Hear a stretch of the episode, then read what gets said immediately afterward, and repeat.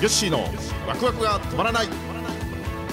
この番組は逆境を跳ね返しワクワクと楽しさに変える。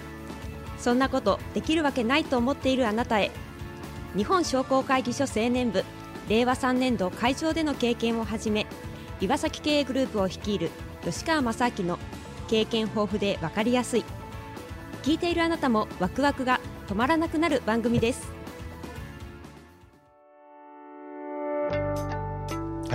はいはい15回目来ました。はい。はい皆さんこんにちは、こんにちは。えー、前回はね結構熱弁。そうでしたね。YG についてよくわかりました。はい、はい。今日は熱弁になるかな。どうもなるかもしれないな。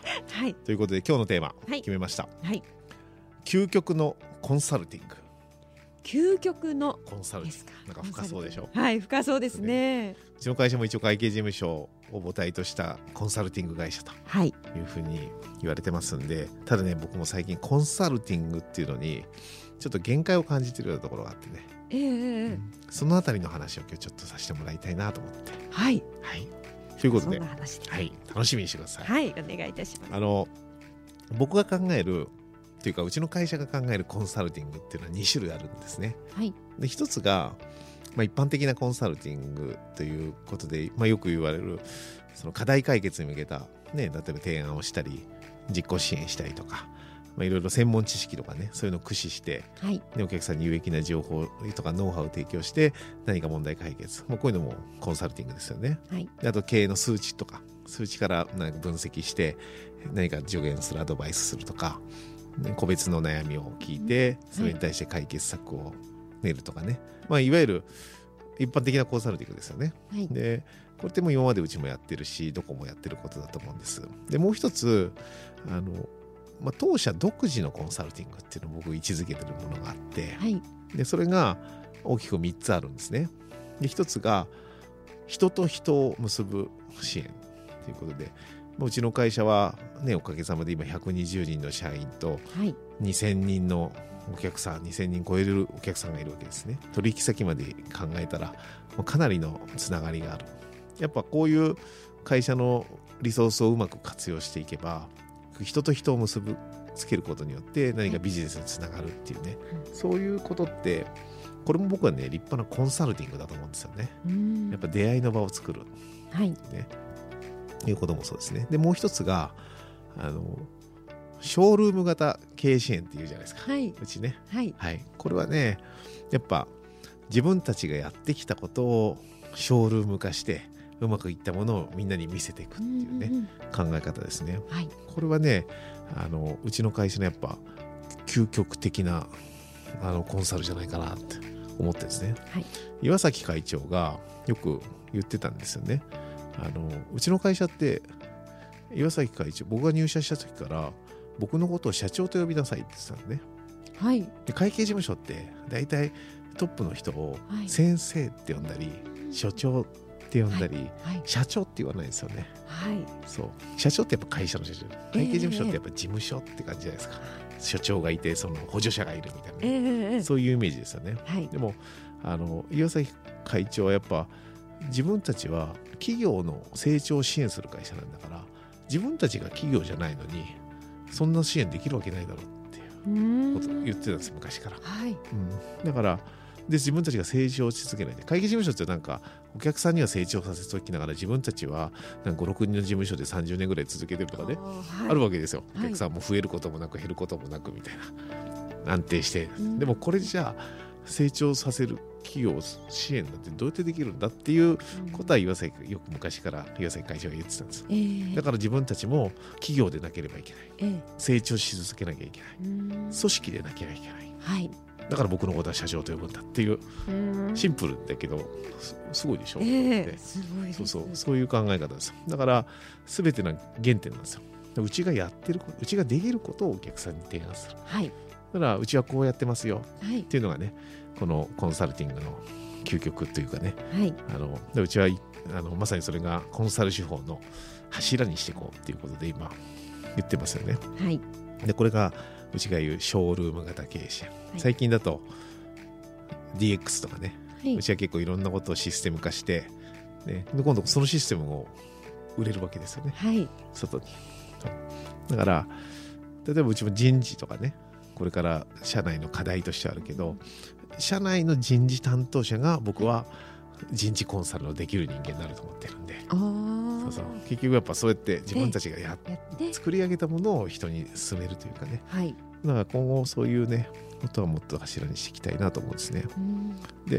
これは2つ目。はい。でもう一つがあの自己変革支援って言ってねあのここなんですよ。僕がコンサル限界だと感じたところってはい。自己変革。あの、うん、要はあの有名な言葉。これね誰が言ったかってよくわかんないんだけど人を変えることはできない。だけど人は変われる。ってね。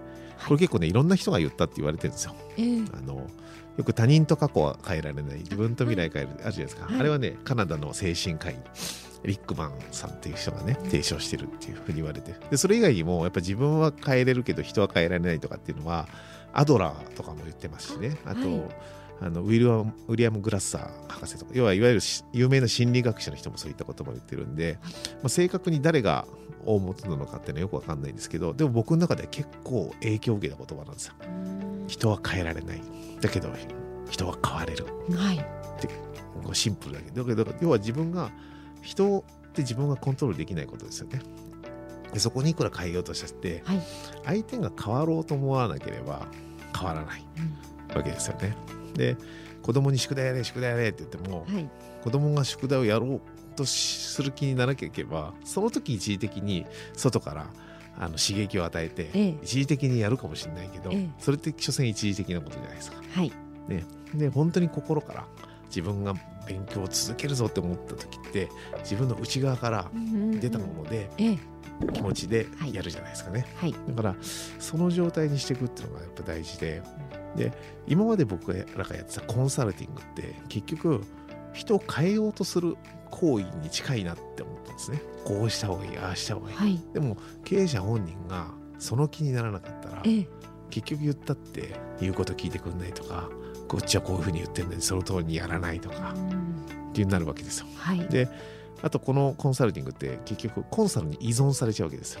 はい。ね、岩崎さんこう言ったのにやったのあになんとかだーね。はい。ねこれ以上これまでしか教えてくれない。結局ええ依存型になるんですよ。ええ。ええ。だから僕はそういう意味ではあの究極のコンサルティングというのは自己変革。要は本人がはい。変わろうと思う場をどれだけ提供できるか。ですよね。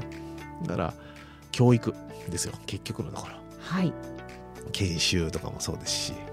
僕自身もやっぱ経営者としての学びって人にこうあるべきだとかこうした方がいいとか言われてうん。変わったことって何一つなくてええ。結局自分がああしようこうしようって内側から出てきたものをうん。積み重ねて、ええ。えーいろいろ変えたこともとか変わったこともありますよね。ええ。でそれってやっぱ何かの学びから自分が気づいたことだから。だから最終的にはあの経営者自らが変わろうとする場を提供する。うん。これは能力開発とか学びの機会とか、まあ、そういうものをねやっていくのが究極のコンサルティングじゃないかなそれって今度コンサルに依存されないですよね。自分のことだから。そうですね。ね。だからクレームも起き,、ね、起きにくいですよね。こうやって勉強したのにこうやってややろうと思ってやったのにうん。ダメだったじゃないかなって言わないじゃないですか。うんそうですね。だからそこはあのそういうことにもつながるなって思ってるんでうんだからい今うちの会社でもね研修事業とかええ。そういうのに今力を入れ始めてるっていうのはまさにその、コンサルティングの限界を突破したいっていう思いからなんですよね。うん。だからこれはまあ社員が個々にやるというよりはやっぱ組織でやっていく必要がありますし、で例えば私ね僕自身の経験をはい。そういうところでみんなに伝えるっていうことも何か意識の改革につながるかもしれないですしね。ええええらそういうものをね、えーこれからやっていきたいなと思って、で今まさに始めた研修あるじゃないですか。そうですね吉川経営者アカデミー。はいね、これも1回目もあって、1回目意外と好評だったんですよ。そうですうんねよかったですよね。はいうんあれこそ、そのショールーム型経営、まずは自分たちの経営を皆さんにお見せするということと、あとは経営者自身の意識改革というかね、そういうものにつながる場を提供するっていう講座じゃないですか。そうです。ね。はい。これ第2期が9月6日からええ始まりますね。始まりますね、いよいよね。ぜひね、これ聞いてる人は、経営者の方はねあの参加してもらいたいですよね。うん、でこれはもう本当にうちのあの究極そのまさにコンサルティングの限界を突破するためにい。ろいろ試行錯誤して、ええ。えーやったものなんで竹内さんどうですか？あれ聞いてどう思いました？あ。面白そうですか？そうですね、うん。あのまあ、吉川経営者アカデミーですので、うん。吉川社長メインですけども、他のいろんな専門家ですね。うん。あの税務会計とかマーケティングうん。あとはこうメンタルっていうんですか、精神面、うん。いろんな専門家がこう話をされるっていうのはすごくトータルで学べてあのいいよってことですごくあの受講者の方からも私も後でお話を聞きますので。ですね。はい、はい。ということでねあの今日はあの究極のコンサルティングというテーマでお話ししましたけどもまさに、えー自ら学ぶ機会、えー教育。もうここが究極かなと思って、えーこれからもそういう商品サービスをねうちもどんどん提供していきたいなというふうに思ってますし、はい。まあ、直近であるその吉川経営者アカデミーはねはい。ぜひ皆さんに参加してもらいたいなというふうな最後は宣伝になりましたけども、えーそこで今日のテーマ終了といたしましょう。はい。はい、ありがとうございます、えー番組では皆様から感想やメッセージをお待ちしておりますアドレスはわくわく365アットマークタックスハイフン岩崎ドットコムですはい、ということでまた皆さんに来週お会いできるのを楽しみにしてます。それではさようなら。